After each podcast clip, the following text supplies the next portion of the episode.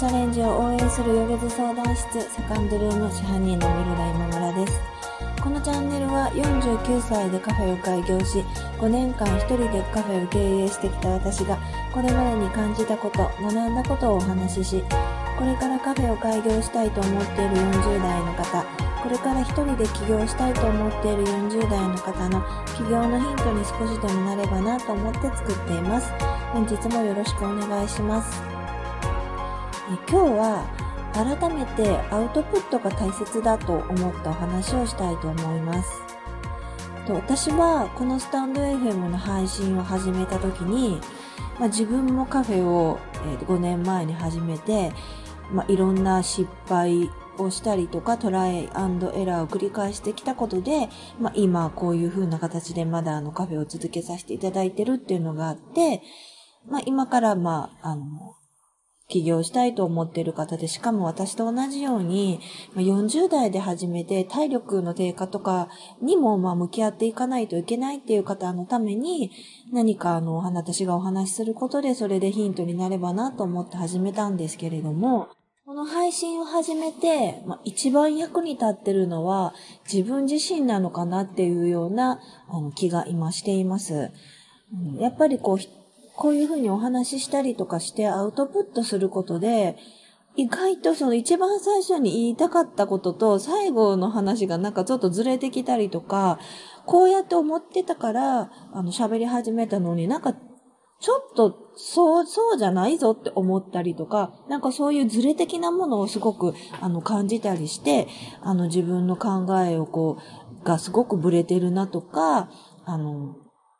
なんかうまくまとめられないなとかいうこと。で、まあ、まとめられないなっていうのは、えっ、ー、と、自分のお店のお客さんにもやっぱり、あの、きちんと伝えられていないのかなと思ったりとかいう反省にすごくなってて、アウトプットするってすごく大事だなっていうふうに思っています。私は、お、お店をオープンした時に営業日誌をつけてたんですけれども、それは、あの、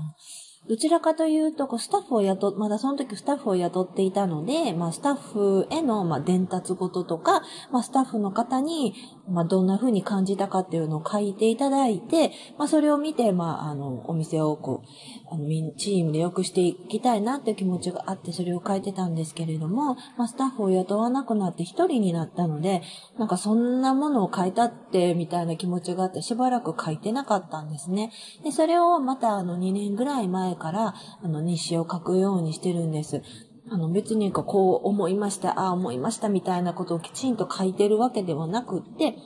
日々の売り上げと、まあ、お天気と、まあ、たまにはなんかこんな人が来たって書いてみたりとか、あと嫌な思いをしたこととかも書いてみたりとか、自分のに対するこう慰めの言葉を書いてみたりとか、いろんなのを書いてるんですけれども、必ずあの一個か絶対書こうと思っていることがあって、それはその日に一番良かったなと思うことをあの必ず書こう、書くというふうに決めてます。あの、どんなにお客様が少なくってちょっと凹んでる日でも、何かそこに、あの、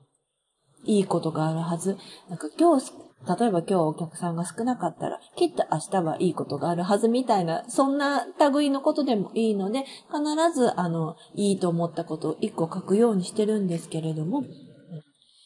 意外とあるんですよね。一個ぐらいだったら、その日に、あの、過ごしたことでいいなと思ったことって、あの、結構あって、それが自分の励みにもなったりしています。あの、書くことって、あの、すごくいいなと思うし、まあ、おしゃべりすることもすごくいいなっていうふうに思っています。自分の心の中だけで考えてしまわないで、そうやってあの、表に、表に出すっていうことはすごく必要かなっていうふうに考えています。明日は月曜日で、えー、一週間ぶりのお店の方もお休みになります。